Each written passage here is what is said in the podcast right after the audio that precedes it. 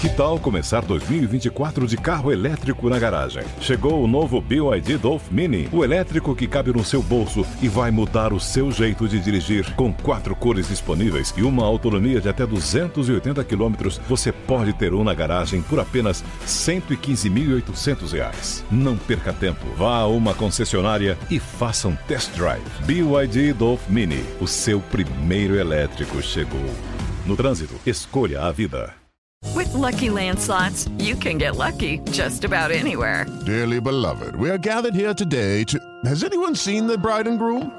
Sorry, sorry, we're here. We were getting lucky in the limo and we lost track of time. No, Lucky Land Casino, with cash prizes that add up quicker than a guest registry. In that case, I pronounce you lucky. Play for free at LuckyLandSlots.com. Daily bonuses are waiting. No purchase necessary. Void were prohibited by law. 18 plus. Terms and conditions apply. See website for details. Na Jovem Pan, Economia em Foco. Com Denise Campos de Toledo. E começamos agora mais o Economia em Foco, que hoje vai discutir a agenda econômica que o país precisa.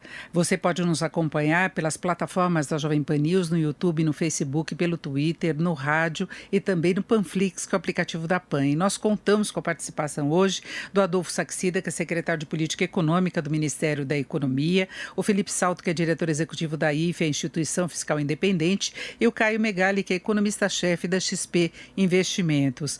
Bom, e vamos começar conversando com o secretário Adolfo Saxida para saber das expectativas aí do governo em relação ao desempenho da economia. Eu acho que é até uma boa notícia que a gente tem visto o mercado financeiro melhorando as projeções para o PIB deste ano, não é? E o mercado ficou muito satisfeito com os dados mais recentes relacionados às contas públicas, que depois eu quero comentar também do Felipe Salto a respeito disso, mas eh, se trabalha com um déficit imenso das contas ainda este ano, mas o saldo aí registrado em abril acabou surpreendendo positivamente, inclusive com aumento de arrecadação.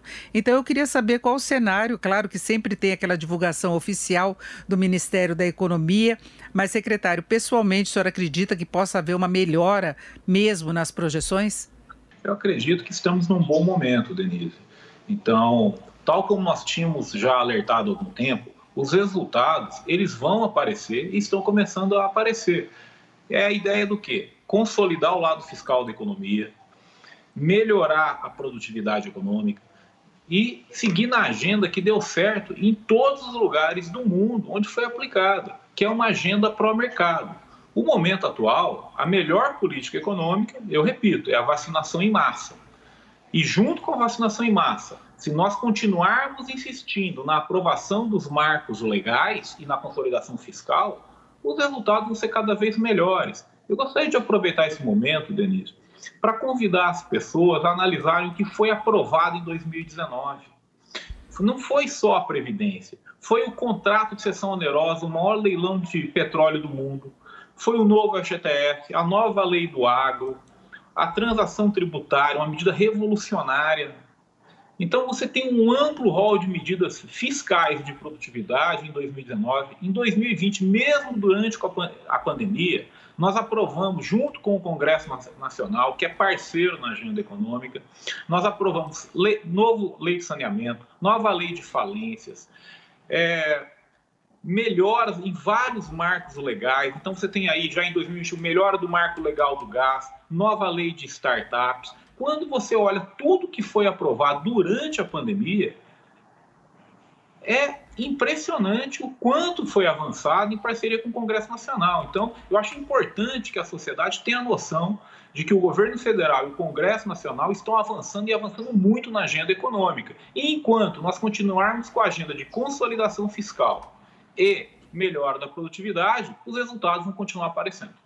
Agora, secretário, eu falava dessa questão da melhoria das projeções, principalmente se nós levarmos em conta que o Brasil ainda convive com todas as ameaças relacionadas à pandemia, esse abre e fecha que nós temos necessidade para controlar ah, o, o, o, número de contagiados e o, a necessidade de utilização do sistema hospitalar, que é uma realidade que a gente ainda tem no país, e mesmo assim a economia tem encontrado aí espaço para uma retomada mais firme, não é? Isso, porque a economia ela se baseia muito em expectativas. E como nós estamos mantendo o lado fiscal da economia consolidado, as expectativas estão ancoradas. Com expectativas ancoradas, você tem todo um arranjo para que o setor produtivo tenha mais liberdade para investir na economia. É isso que nós temos visto. Você vê a questão da SEDAI, um tremendo sucesso. Então, temos que investir nessa agenda de privatizações, de concessões. Nós, veja só, nós estamos hoje, está saindo aí alguns jornais a questão do risco hídrico. O que, que esse risco nos mostra? A necessidade de privatizarmos a Eletrobras, a necessidade de melhorarmos os marcos legais de energia. Para o quê? Para dar toda a tranquilidade de energia para a população brasileira. A privatização da Eletrobras vai fazer pela população brasileira o que a privatização da Telebrás fez. É você aumentar a oferta de um produto a um preço melhor. Então, eu, é claro que a situação da pandemia ainda inspira muitos cuidados, é um momento extremamente delicado, mas, de novo, enquanto nós mantivermos os fundamentos econômicos sólidos, nós vamos conseguir sair cada vez mais fortes. E agora eu queria ouvir o Felipe Salto a respeito dessa condição fiscal, que é um problema ainda que preocupa. Nós tivemos um alívio em relação ao, ao, resultado de abril, mas o Brasil está longe de uma tranquilidade em relação à evolução das contas públicas, não é, Felipe? Olha, o resultado positivo que nós tivemos aí até abril, ele não inspira muito otimismo, porque na verdade a gente precisa ter claro que o início do ano ele sempre tende a ter resultados melhores do ponto de vista orçamentário. Sobretudo neste ano em que a gente teve uma demora para aprovar o orçamento e a execução orçamentária acabou ficando baseada naquela regra da Lei de Diretrizes Orçamentárias, que é a lei que prepara o orçamento, do chamado 1 dozeavos. Então você vai executando um percentual dos recursos previstos no projeto de lei orçamentária anual. Claro que também houve uma melhora da arrecadação, que está baseada num desempenho do PIB do primeiro trimestre, que provavelmente vai ter superado as projeções. Esse dado ainda vai ser divulgado na semana que vem, mas os indicadores do primeiro trimestre mostram que a economia foi melhor do que se esperava no primeiro tri. Agora, o desafio fiscal continua sendo o mesmo, Denise, porque Veja, a projeção para esse ano é que a dívida ainda vai crescer, nossa conta atual é de 91,3% do PIB. Existe uma possibilidade de que o PIB nominal fique mais alto, não pela taxa real, mas mais pelo deflator. Uma discussão importante sobre o chamado deflator do PIB, que é a inflação dentro do cálculo do PIB, por assim dizer, e que, em razão de um movimento da taxa de câmbio, do movimento das commodities, pressionou bastante os chamados IGPs, os índices gerais de preço. E isso pode afetar o deflator, pode, portanto, gerar um PIB nominal mais alto, talvez levando a uma estabilidade ou leve redução da dívida PIB neste ano. Agora, para o ano que vem, a tendência é de alta. Nós temos aí uma trajetória projetada de crescimento para a dívida PIB, conforme o relatório de acompanhamento fiscal da Instituição Fiscal Independente, que foi divulgado na semana passada. E o, o desafio é aumentar a eficiência do gasto, é tomar medidas que permitam aumentar a arrecadação, ajudar no controle também via gastos tributários, né?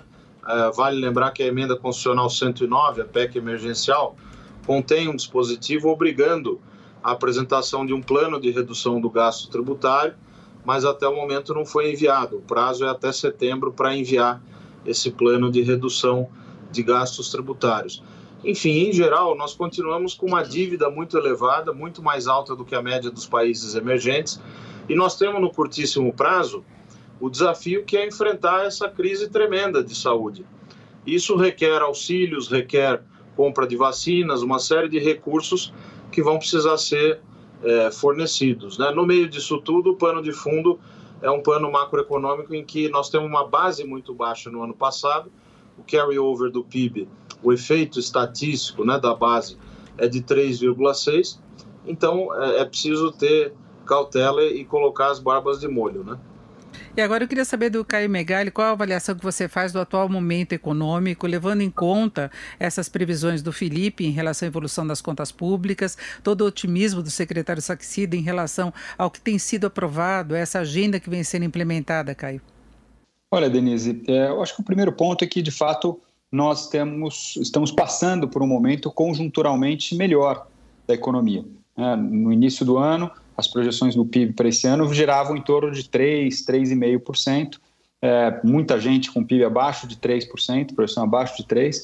A nossa projeção na XP começou o ano com 3,4%, a gente até ajustou um pouquinho para baixo, quando o Banco Central começou a subir os juros, mas a verdade é que o primeiro trimestre se mostrou mais forte do que o esperado, muito provavelmente pelo efeito defasado ainda de todos os estímulos que foram dados no ano passado. Né? A transferência de renda foi muito grande, né? foi muito importante para a economia, e isso é, ajudou, é, aquela poupança gerada no ano passado acabou ajudando a economia a se manter esse ano. E também é, nós fomos descobrindo que a economia também foi se adaptando melhor à questão da pandemia. A pandemia continua um, um fator um, fator dramático, especialmente do ponto de vista de saúde, sanitário, para alguns negócios também muito difícil, mas em geral a economia está um pouquinho se adaptada, um pouco mais adaptada à pandemia. Né? E, e, e, tanto que os números de março e de abril não foram tão ruins quanto se suporia com todas as medidas que foram tomadas. Né? Do ponto de vista fiscal, os números de fato estão melhores, e aí eu acho que tem um lado que é um, um lado da arrecadação mais forte, por causa da, da retomada da economia, da, da, inflação mais alta, e um lado também do, do da gestão de, de, política fiscal bastante é, austera, bastante segura. Né? Em alguns momentos do tempo, o teto de gastos foi é, ameaçado né? e, e, foi, e, e, foi bravamente é, mantido. Né? E eu acho que isso foi muito importante para dar uma sinalização clara de que a, de que a, a, as contas públicas serão sustentáveis para frente. Com isso, esse risco agudo diminuiu e os, os fluxos capitais voltaram, a taxa de câmbio é, se valorizou. Então, a gente está passando por, um, por uma fase é, um pouco melhor. Agora, ainda, ainda resta o risco fiscal crônico. Acho que o risco fiscal agudo se reduziu bastante, agora o risco fiscal crônico, que é caracterizado por uma dívida elevada, seja ela de 90% a 85% do PIB, é muito alta, com os juros que vão subir, nós não somos os Estados Unidos, não vamos ter juro baixo é, ou juros perto de zero para sempre, os juros já estão subindo e vão continuar subindo, e um orçamento bastante engessado. Mas esse risco a gente não vai resolver da noite para o dia. Aí precisam de reformas, reformas importantes, como a reforma tributária, a reforma administrativa, que está que tá tramitando no Congresso, está sendo discutida, acho que a sociedade está discutindo isso, e também reformas microeconômicas, aí eu acho que Adolfo colocou pontos muito importantes, quer dizer, a feita a reforma do saneamento, né, do marco legal do saneamento, os resultados já aparecem, já são as, algumas capitais que já, ou alguns estados que já fizeram um movimento na, no saneamento, o mais marcante deles é o da SEDAI. Né? É, cabotagem, ferrovias, a, a, a, independência do Banco Central, acho que são todas é, melhorias que ajudam a, a, fazer com que conjunturalmente a economia fique melhor, mas eu concordo que ainda tem um risco fiscal crônico que tem que ser endereçado e uma questão de produtividade da economia que a gente só vai ver mais lá na frente quando avançar essa agenda de reformas e privatizações, redução do tamanho do Estado, redução de burocracia. Eu acho que tem uma, uma longa agenda para para avançar, estamos no caminho. Agora, secretário Saxeda, pensando no curto prazo, a, a equipe econômica está trabalhando desta vez com a possibilidade de ter de renovar os programas emergenciais. O ministro Paulo Guedes até admitiu essa questão em relação ao auxílio emergencial, porque há vários alertas em relação à possibilidade de uma terceira onda, que poderia até atrapalhar pelo menos no curto prazo, essa retomada da atividade econômica, mas exigindo mais gastos do governo. E eu acho que o Caio colocou bem essa questão do orçamento, assim como o Felipe, que tem um aperto muito grande. Então, tem uma pressão de várias áreas de governo por maior liberação de recursos, até para manutenção de programas. Tem a questão de financiamento de moradia popular, ah, tem uma série de coisas, toda a discussão a, a respeito da realização do censo. A gente sabe que, da forma como foi aprovado o orçamento, ele restringe muito a atuação do governo em várias frentes. Né? E aí volta essa questão fiscal, esse, esse déficit crônico que nós teríamos, como o Caio ressaltou. Bom, Denise, deixa eu dar um recado bem claro aqui no seu programa para que todos entendam de maneira bem direta. Dinheiro para a saúde não vai faltar. Dinheiro para vacinação não vai faltar. Então, isso é uma ordem expressa do ministro Paulo Guedes, com o apoio do presidente Jair Bolsonaro. Então, dinheiro para a saúde não falta. Agora, nós, quando você fala em consolidação fiscal, você está dizendo o seguinte: o processo de consolidação fiscal não é uma ideologia. Você não, é, você não busca o processo por ele mesmo. O que acontece é que quando o lado fiscal da economia está saudável, você ancora expectativas. Ancorando expectativas, a taxa de juros de longo prazo cai, o risco país cai, a inflação fica ancorada, o emprego aumenta, o PIB aumenta. Ou seja, defender o lado fiscal da economia está no melhor interesse de toda a sociedade brasileira, principalmente da população mais pobre, que é quem mais sofre com desemprego e inflação. Então, quando falar, nós temos que endereçar a questão fiscal, é importante ressaltar que manter o teto de gastos, manter a consolidação fiscal é uma política pública no melhor interesse da população também. É claro que a pandemia colocou desafios e nós temos que nos adequar a eles. O ministro Paulo Guedes já deixou claro que já nenhum brasileiro vai ficar para trás. Mas é fundamental termos foco, termos parcimônia e, uma vez mais, quero agradecer o apoio do Congresso Nacional por, mesmo durante a pior pandemia da história da República Brasileira, medidas estruturais do lado fiscal e de produtividade avançaram no Congresso Nacional. Então, olha só, autonomia do Banco Central, gás, startups, saneamento, o rol é amplo. E vem aí BR do Mar, cabotagem, ferrovias, PL cambial. Eu quero convidar todos para verificar que no dia 17 de março, o governo brasileiro abaixou de maneira unilateral 10% do imposto de importação para 1.495 produtos. A última vez que ocorreu uma abertura econômica unilateral desse tamanho no Brasil foi em 1990 com o governo Collor. Quando você olha o que está sendo feito na privatização da Eletrobras, você só vai encontrar a magnitude na época da Telebrás, na privatização lá do primeiro governo Fernando Henrique. O leilão de cessão onerosa foi o maior leilão de petróleo do mundo. Então é fundamental deixarmos claro que a pauta econômica que busca o aumento da produtividade, que vai gerar o crescimento econômico de longo prazo, ele está continuando. Então, às vezes eu vejo algumas pessoas falando, ah, o crescimento vai ser 3,5, vai ser 4 aqui para nós no Ministério da Economia, mais importante do que o número é a qualidade do crescimento. O Brasil está cansado de voo de galinha. Você cresce um pouco no ano, cai depois. Cresce, depois cai. Chega disso. Então, o que, que nós estamos fazendo em parceria com o Congresso Nacional? Estamos melhorando o lado fiscal da economia e estamos melhorando os marcos legais para que o quê? Para ter um grande choque de produtividade e gerar crescimento econômico de longo prazo. Sobre consolidação fiscal, nós temos aqui o prisma fiscal na SPE, que é uma avaliação de mercado.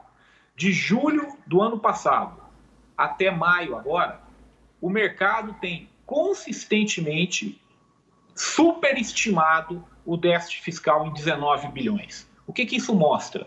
Isso mostra que nós estamos há 10 meses surpreendendo positivamente o mercado, mostrando o nosso tremendo compromisso com o lado fiscal da economia. E esse crescimento que nós estamos observando agora, essa saída da crise, é resultado disso. Muitas pessoas acham que você sai de uma crise de maneira rápida. Não é verdade. A história econômica é repleta de exemplos que, uma vez que tem uma crise num país, você perde PIB, você perde bem-estar de longo prazo. Aqui no Brasil, nós estamos conseguindo recuperar patamares pré-crise. Isso é resultado de uma política econômica muito bem focada em consolidação fiscal e ganhos de produtividade. Felipe? Olha, eu acho que o, o quadro fiscal eh, continua muito ruim. Na verdade, a melhora que nós tivemos é porque no ano passado você teve 520 bilhões de créditos extraordinários necessários para combater a crise no bojo de uma PEC chamada PEC do Orçamento de Guerra, que foi positiva, a meu ver, porque criou os instrumentos para fazer com segurança os gastos que tinham que ser feitos. E nesse ano, esses gastos extraordinários vão ficar em um quinto daquele valor, pelas nossas contas, em 106 bilhões. Então é óbvio que se você retira uma montanha de 400 bilhões de gastos que foram realizados extra teto e extra primário para fins de cumprimento da meta no ano passado, em razão da PEC do orçamento de guerra e do decreto de calamidade. Então, é óbvio que há uma melhora. O que eu vejo é, no, nos dados mais estruturais de gastos obrigatórios é que se a gente tira os efeitos dos gastos extraordinários, já no ano passado você tinha uma contenção em termos reais, inclusive, da despesa. O, o problema é que o diabo mora nos detalhes, e você tem ali um corte importante de despesa discricionária. Nós estamos convivendo, por exemplo, neste ano, com uma despesa discricionária do executivo, chamada RP2 no jargão orçamentário, de 74,6 bilhões. É o menor nível da série histórica. Então você tem políticas que estão paralisando. O lado positivo é que há duas medidas que foram tomadas, né? Positivo eu digo do ponto de vista da abertura de espaço, né? Mas tem problemas essas duas medidas, a do abono salarial e a do Bolsa Família. A medida provisória do auxílio emergencial neste ano vai permitir que o Bolsa Família por quatro meses seja contabilizado no extra-teto. E o abono salarial teve uma mudança de calendário, autorizada pelo CODEFAT, que é o Conselho Gerenciador Deliberativo do FAT, né, que cuida dos recursos do Fundo de Amparo ao Trabalhador. Isso vai abrir um espaço fiscal e provavelmente uma parte desses contingenciamentos e vetos que foram feitos no âmbito da lei orçamentária anual vão poder ser revertidos. Agora, a situação é grave, porque o processo orçamentário desse ano, primeiro que houve um atraso gigantesco, não houve o planejamento adequado em agosto, setembro do ano passado, quando o Pelua foi apresentado, para programar as ações deste ano.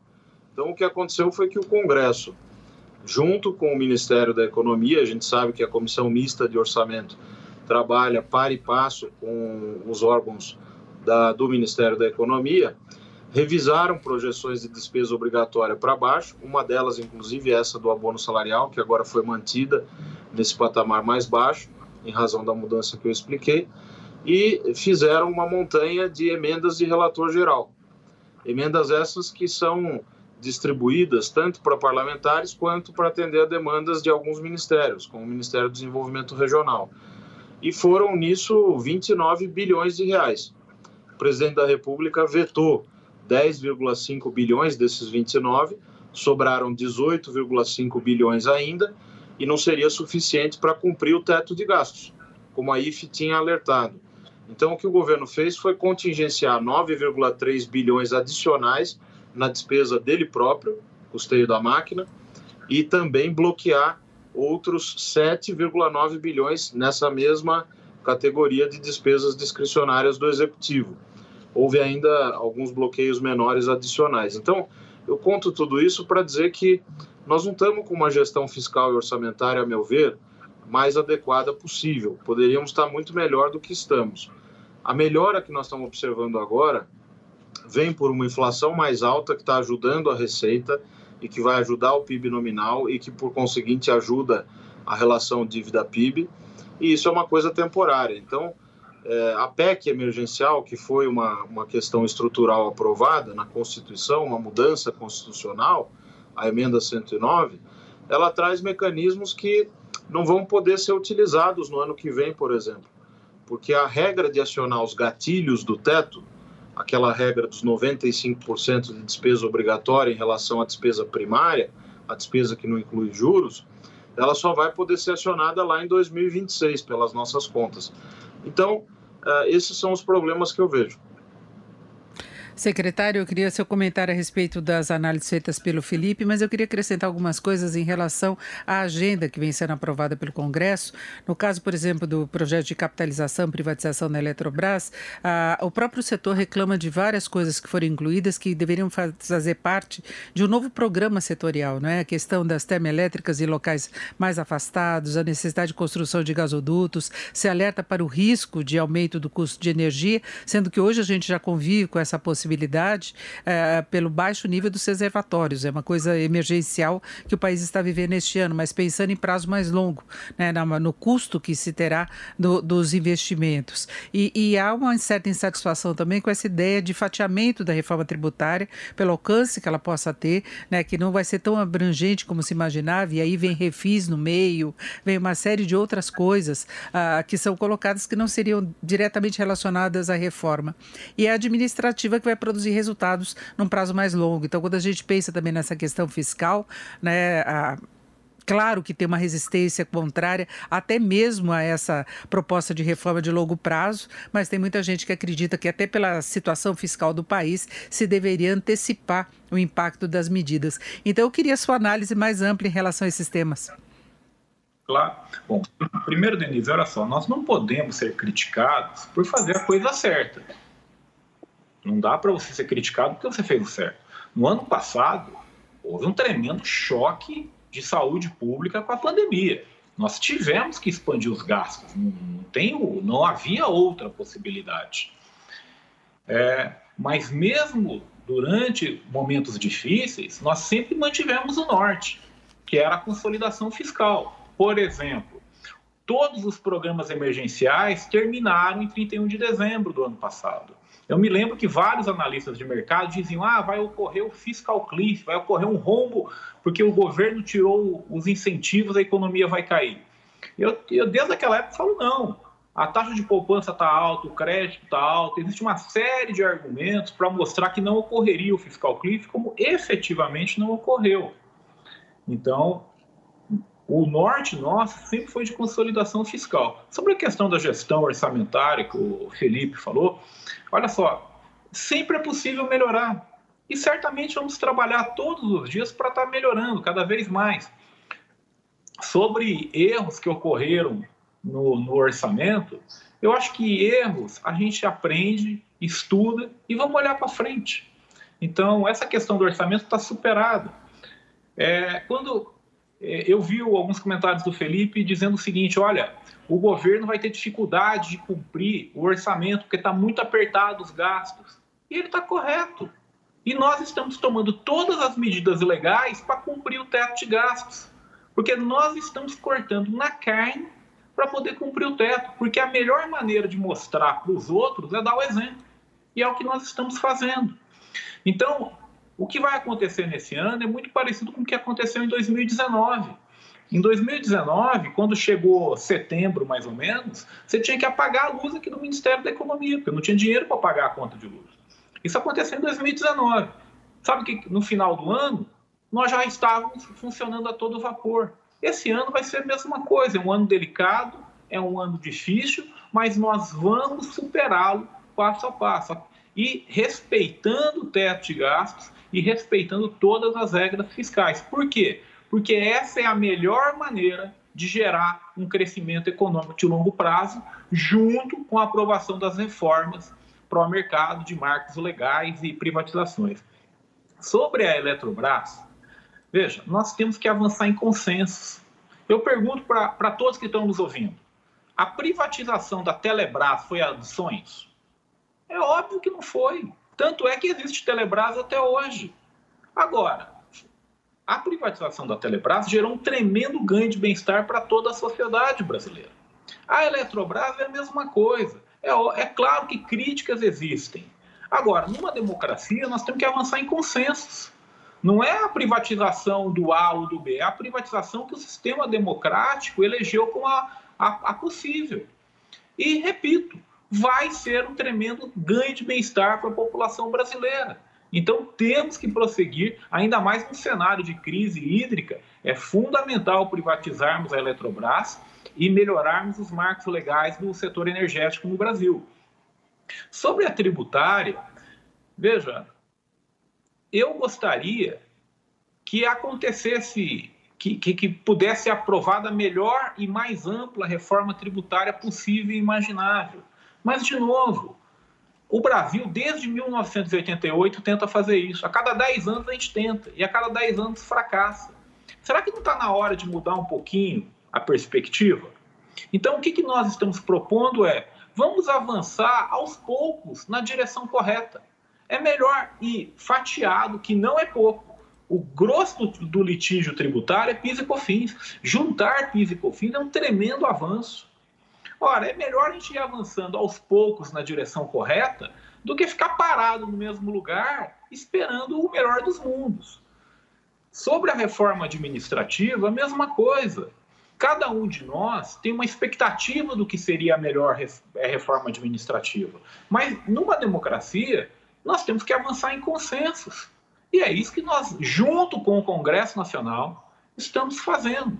Hoje, a Economia em Foco discute a agenda econômica que o país precisa com Adolfo Saxida, que é secretário de Política Econômica do Ministério da Economia, Felipe Salto, diretor executivo da IFE, Instituição Fiscal Independente, e o Caio Megali, que é economista-chefe da XP Investimentos. E eu volto agora com o Caio Megali. Antes do intervalo, nós estávamos discutindo aí as medidas, as reformas possíveis, a questão da Eletrobras e ainda a questão fiscal.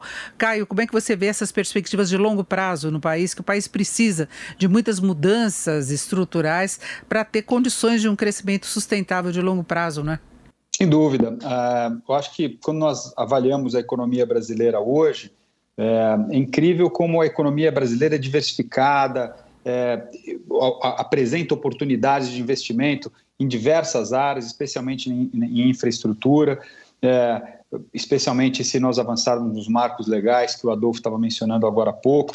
É, o mercado de capitais está ganhando uma importância muito grande, as taxas de juros estão caindo, ou seja, existe. O Brasil tem todas as condições para gerar um ciclo longo de investimento e de crescimento.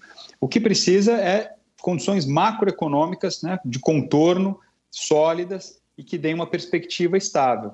E aí a parte fiscal, de novo, tem uma, uma, uma importância grande. Né? O, é, como eu falei antes, né, o Brasil tem uma, uma questão fiscal crônica, que é esse tema do orçamento engessado, com, com gastos obrigatórios muito elevados, e uma dívida que se tornou muito elevada. Ela não era tão elevada há, há cinco, seis anos atrás, mas é, de 2013, 2014 para cá, a dívida brasileira começou a, a, a entrar num, num, ciclo de crescimento é, acelerado. Aí veio a pandemia, cresceu mais. Né, eu acho que isso tem que ser é, tratado daqui para frente. E como é que nós endereçamos esse problema?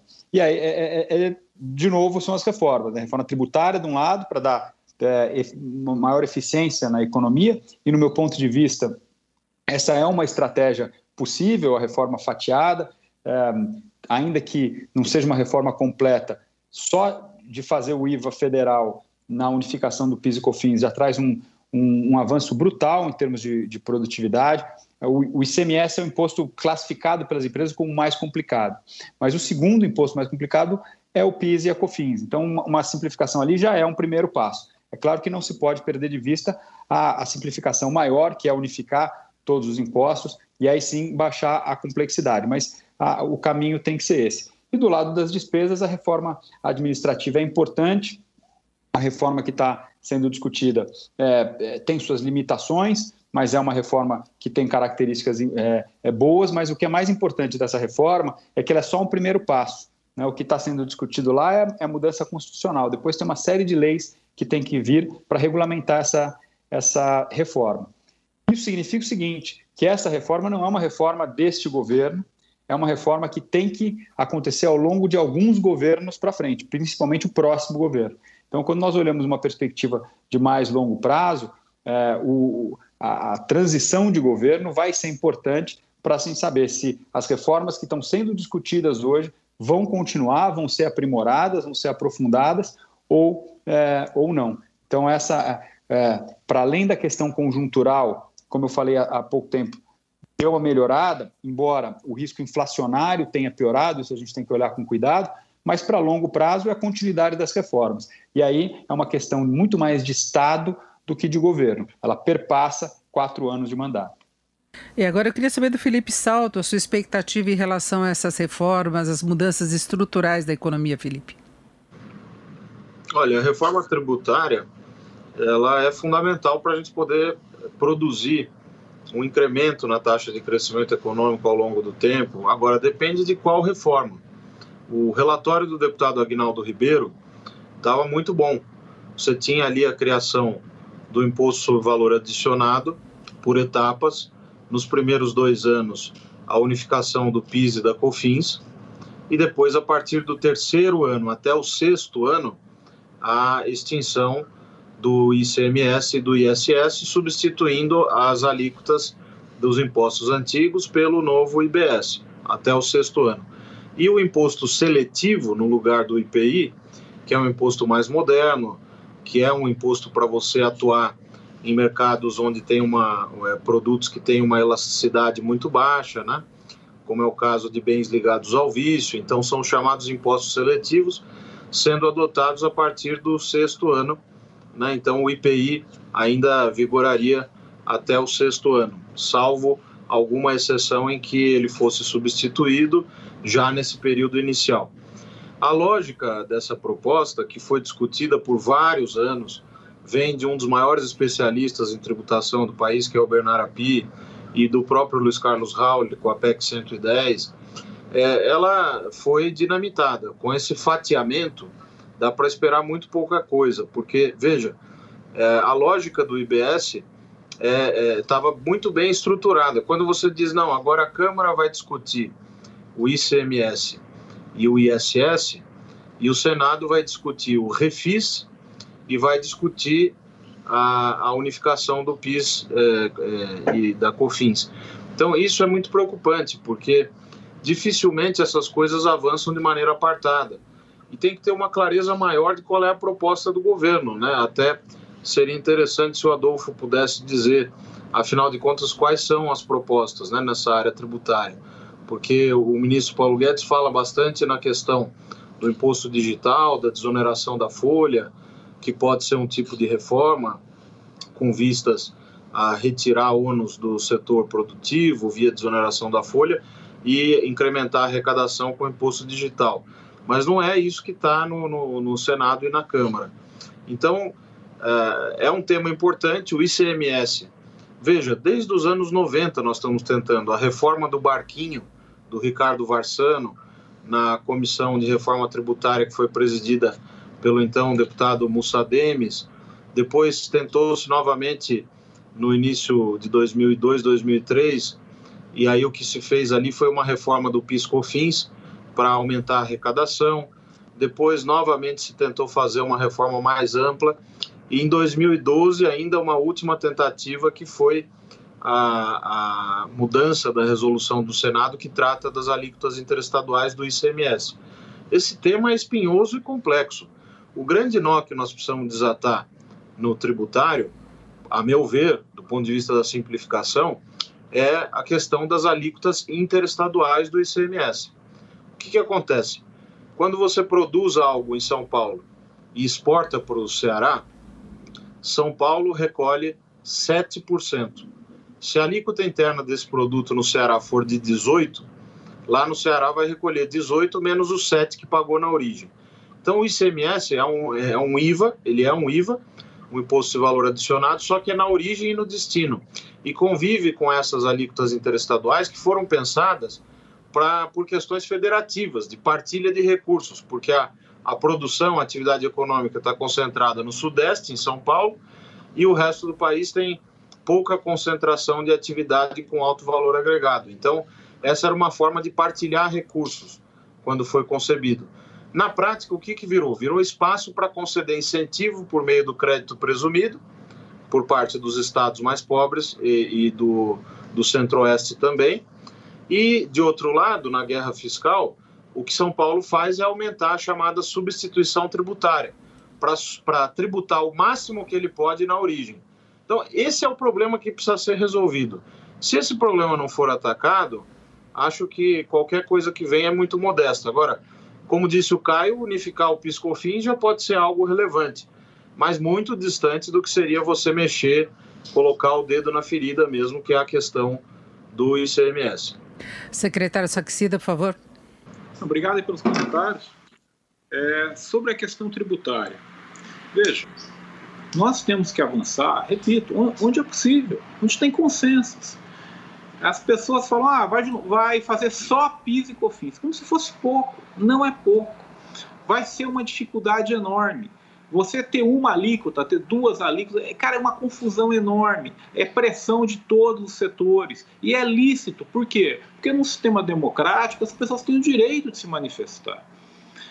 Mas por algum motivo, as mesmas pessoas que acham, por algum motivo, as mesmas pessoas que acham que é, que é que PIS e COFINS é pouco, elas acreditam que se você juntar PIS, COFINS, ICMS, ICSS, governo estadual e governo municipal, vai ser fácil aprovar a reforma. Então, assim, nós, às vezes, e eu vou dizer isso muito claramente aqui, o ótimo inimigo do bom. É melhor nós avançarmos passo a passo no caminho certo do que ficarmos esperando condições ideais que, honestamente, desde 1988 a gente está esperando e não consegue avançar na tributária. Então vamos avançar no que é possível. Daqui a pouquinho a gente avança de novo. Então acho que a estratégia do governo de avançar nos consensos está correta. Eu quero aproveitar e fazer o um gancho também com, a, com o ponto que o Caio levantou aqui, que é sobre a agenda de marcos legais e mercado de capitais. Por que, que eu, eu gostaria de falar sobre isso? Porque a economia tem um pensador famoso, Bastiat, que ele dizia o seguinte: o que você vê e o que você não vê. Em política econômica, muitas vezes o que é mais importante é o que não tem ninguém vendo. Então, nós estamos falando muito de reforma tributária, reforma administrativa, e não estamos dando a devida atenção ao fato de que hoje temos um novo marco de saneamento, que temos um novo marco do gás, temos um Banco Central autônomo, uma nova lei de falências, uma nova lei de licitações, uma nova lei de agências reguladoras, uma nova lei de startups, tudo isso são marcos legais que estão atraindo capitais privados para o Brasil. Em breve, nos próximos 60 dias, vamos estar aprovando uma nova lei de cabotagem junto com o Congresso Nacional, uma nova lei para ferrovias, um novo PL cambial. Tudo isso são ganhos que se tem de produtividade, é investimento, é dinheiro entrando na economia e gerando empregos. Então eu gostaria de convidar, se for possível, meus colegas a, a, endereçar essa questão também, porque reforma administrativa, tributária são fundamentais, mas toda hora alguém comenta. Eu gostaria de endereçar o seguinte ponto, Denise, se você me permite. Recuperar de uma crise não é trivial. As pessoas acham que quando um país cai no ano, no ano seguinte ele cresce rápido. A evidência empírica não é essa. Nós temos dados que mostram que no Brasil, toda vez que você teve uma crise abrupta, você levou muito tempo para recuperar a trajetória de crescimento anterior. Nessa crise, nós estamos quase conseguindo voltar à trajetória de crescimento anterior. É a recuperação mais rápida da história brasileira.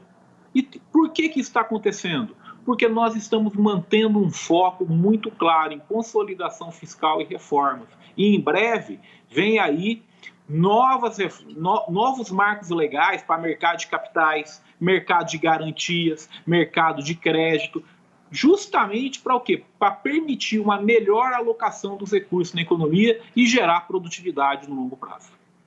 Agora, secretário, o senhor vê condições de o Brasil conseguir uma ampliação efetiva de investimentos? Porque a gente tem muitas promessas em relação a esses marcos regulatórios.